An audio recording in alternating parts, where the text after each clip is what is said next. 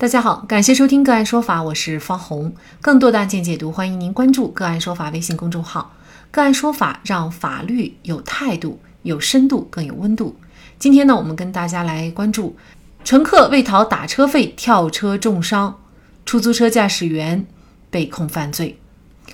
二零一六年七月二十号凌晨两点二十八分左右。邓某和朋友陈某饮酒以后，搭乘李师傅驾驶的出租车，从广东省广州市越秀区沿江东路开往目的地白云区的江夏牌坊。在到达广云路江夏牌坊对面马路以后，李某向邓陈二人索要车资人民币五十一元。邓陈二人质疑车资过高，并拒绝支付，并且下车。李师傅下车阻拦，并拨打了幺幺零电话报警。后，邓成二人要求到指定地点，李师傅则称将两人送回始发地越秀区沿江东路。邓成二人再次坐上李师傅的车后，李师傅驾车在广云路掉头，并自北向南行驶。在途经广云路和黄石东路路口的时候，邓某要求下车，并拉开右后方的车门，被陈某阻止。李师傅继续驾车通过黄石东路交通港驶入云城西路。邓某再次要求下车，李师傅没有理睬，继续行驶。当车辆行驶至云城西路北往南方向第一个交通灯前约十米处，邓某就从车右后方玻璃处跳车。陈某发现后要求李师傅停车，李师傅驾车继续行驶几百米以后停下，让陈某下车，之后驾车离开。陈某返回邓某跳车地点并报警处理，经鉴定，邓某损伤程度属于重伤二级。第二天，李师傅接到交警部门通知以后，自行到案接受处理，并被控以过失致人重伤罪立案起诉。驾驶员李师傅到底是否构成犯罪？就这相关的法律问题，今天呢，我们就邀请海南海石律师事务所张小丽律师和我们一起来聊一下。张律师您好。王记者你好，那么法律上规定就是什么样的行为会构成过失致人重伤罪呢？过失致人重伤罪呢，它是我国刑法第二百三十五条规定的一种犯罪行为。那么法律规定呢，过失致人重伤的要处三年以下有期徒刑或拘役。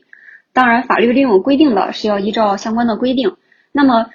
这个犯罪呢，它主要是强调这个行为人他主观上对这个伤害结果他是。不是希望发生或者是放任的态度，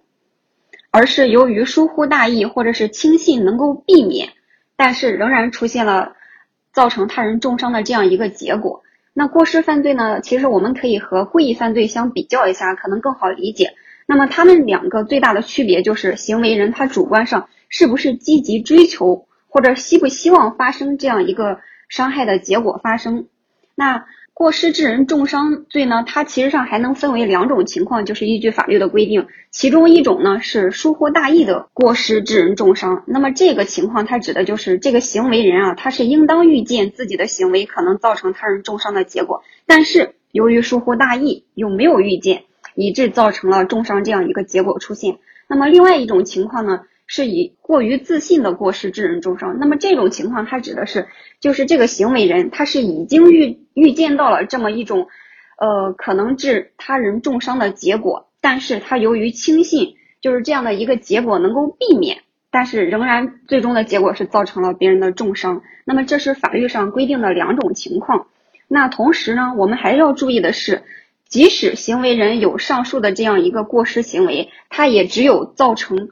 他人重伤的时候才能构成犯罪，比如说，如果要造成别人的这个轻伤啊，他也是不构成犯罪的。这个就是过失致人重伤罪。那么，如果这个行为人他主观上就是没有这样一种过失的这样一种主观的情况，而是由于无法预见的一个原因造成了别人的这样一个重伤结果，那么他就属于一种意外事故。这样这样的话，这个行为人他也是不负刑事责任的。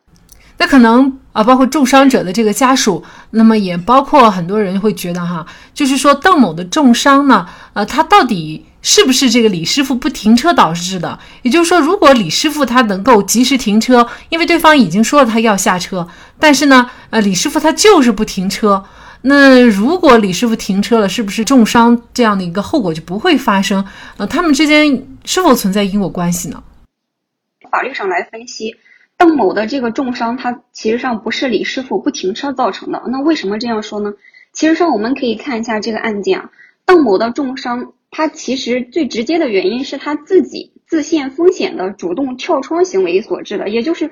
邓某他其实上是一个成年人，即使说这个案件中说他是有饮酒的这样一个情况出现了，不过他基本的这个认识和判断能力仍然是存在的。他是可以预见到这个强行跳车呢会造成一定的损伤，甚至是这样比较严重的死亡的结果出现，这都是他的认识范围内。但是这个邓某他在李师傅在驾驶的过程中没有任何明显的这个危险驾驶行为啊，也没有对他人身造成危害的这样一个风险。出现的情况下，他仍然选择了跳窗，这其实上是他自己选择的一个结果。那么，因此来说，造成的一个伤害后果，他的责任是应当他自己来承担的。那么，其实公众可能会对李师傅这一块，就是说他承不承担责任有一些疑惑。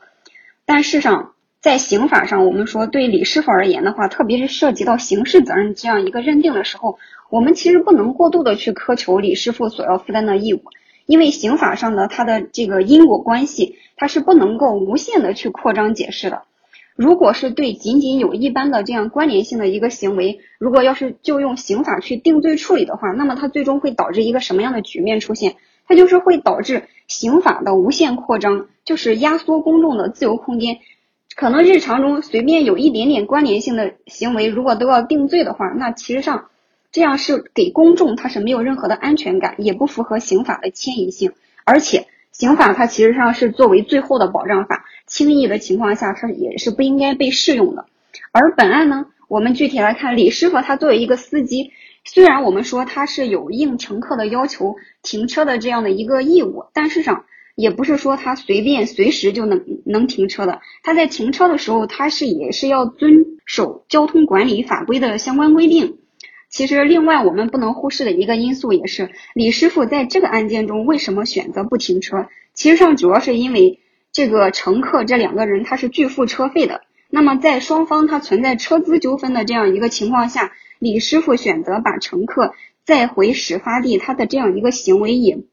其实上也并不过分。所以说呢，从我以上来看的话，其实上这个邓某的伤害呢，最终其实是他自己选择的一个结果。而不是因为李师傅不停车，所以说这个案件最终就是广州市白云区人民法院呢是做出了李某无罪的一个判决哈，但是呢检察院又提出了抗诉，呃二审呢是驳回了抗诉，维持原判哈。如果是李李师傅无罪的话，那么是不是意味着民事方面的赔偿其实他也不用赔了呢？李师傅在刑事上。无罪，他并不代表他民事上就也不需要承担民事责任，这不是一个就是说必然的一个因果关系。因为刑法呢，它规定的是犯罪和刑罚，那么民法呢，它调整的是平等主体之间的财产和人身关系。那么在本案发生的时候呢，仍然合法有效的《中华人民共和国合同法》第三百零一条有这么一个规定，就是承运人在运输的过程中呢，他应当尽力救助患有。疾病分娩遇险的旅客，在这里其实我们需要特别注意一下这个遇险的旅客。那么我看我们看一下这个案件啊，邓某从车后窗跳窗之后，他的那个同伴陈某是发现了这个情况，并且要求李师傅停车，但是李师傅呢，他没有及时停车救助邓某，反而呢是选择继续驾车行驶几百米之后，让这个邓某的同就是同伴陈某才下了车，而他自己呢。并没有下车，而是又接着驾车继续离开了。那么我们说，尽管这个邓某他在这个案件中是因为自己跳窗，最终呃导致了受伤的结果发生，但是李某就是李师傅，他也没有及时的去停车履行上面的这样一个救助义务，因为当时这个邓某从车上跳下去之后，那肯定是属于这个遇险的旅客了，不管这个险是怎么造成的，但是这个时候。其实李师傅他是没有去履行这样一个救助义务的，因此他是需要承担一定的民事责任的。那么其实上我们就这个案件来说，如果是直接用刑法来处罚李师傅呢，他对于普通的公众来说，其实上也很难接受，因为毕竟有这样一个车资纠纷在那里，而且李师傅的这个就是送他们回原地，这个其实上这个行为也确实不过分。那么如果就是说。判定李师傅他需要承担一定的民事赔偿责任呢？那这个其实上是符合公众的预期的，而且也会有一定的警示作用。为什么这样说呢？因为其实上车资纠纷呢。它属于旅客运输合同常见的纠纷，比如说，就是说这个案件中有一些乘客觉得不合理，他不去支付费用，可能就会导致司机和乘客之间发生了一些纠纷或者争吵啊。但是，所以说这个案件中呢，它警示我们什么呢？就是遇到纠纷的时候，一定要冷静的去处理。不管是乘客还是司机，其实我们都可以选择报警，去等待专业的人士来解决，或者采取诉讼或者其他合法的途径解决。就是一定不能冲动的行事，以免最终造成了像本案这样一个结果，追悔莫及，乘客遭受了重伤，而且司机他也要承担一定的经济损失。可能等警察来了，就邓某和陈某早已经走了，就是因为你又没有办法一个司驾驶员去啊限制两个人的自由，就不让他们走。那如果已已经走了的话，再去找人调解，这种是不是也存在一定的困难呢？我们其实上是需要用具体的案件，然后具体的去分析的。像这个案件，他比如说报了警之后，可能警察暂时没来，那他如果是开车的话，他可以选择继续。按照他自己的意思说，我们我给您送回原来的这个始发地，或者他也可以开车直接到就近的派出所。如果是说，呃，他就是不开车门也是可以的，是吗？这个没什么问题的，只要不是故意伤害别人，呃，限制人身自由，他有一定的时间，而且他如果选择，呃，主要是他们首先是有纠纷出现了，然后他这个短暂的去拉着这两个人，比如说去就近的派出所这个行为，它并不属于非法拘禁。它其实是一种矛盾的一种解决途径。其实上，从本案来说呢，这个李师傅对邓某的这样一个重伤的结果，它是不存在过失的。我们为什么这样说？因为第一呢，李师傅他其实是这个车辆的一个司机，他首要的任务其实上就是安全驾驶。他在驾驶的时候呢，他必须要注意的是周围的行车环境以及道路的这样一个状况。我们不能苛求他在去。驾车的过程中还能够随时关注后排乘客的这样情况。那么第二呢，是在车辆后门正常关闭的这样一个情况下，按照我们正常人，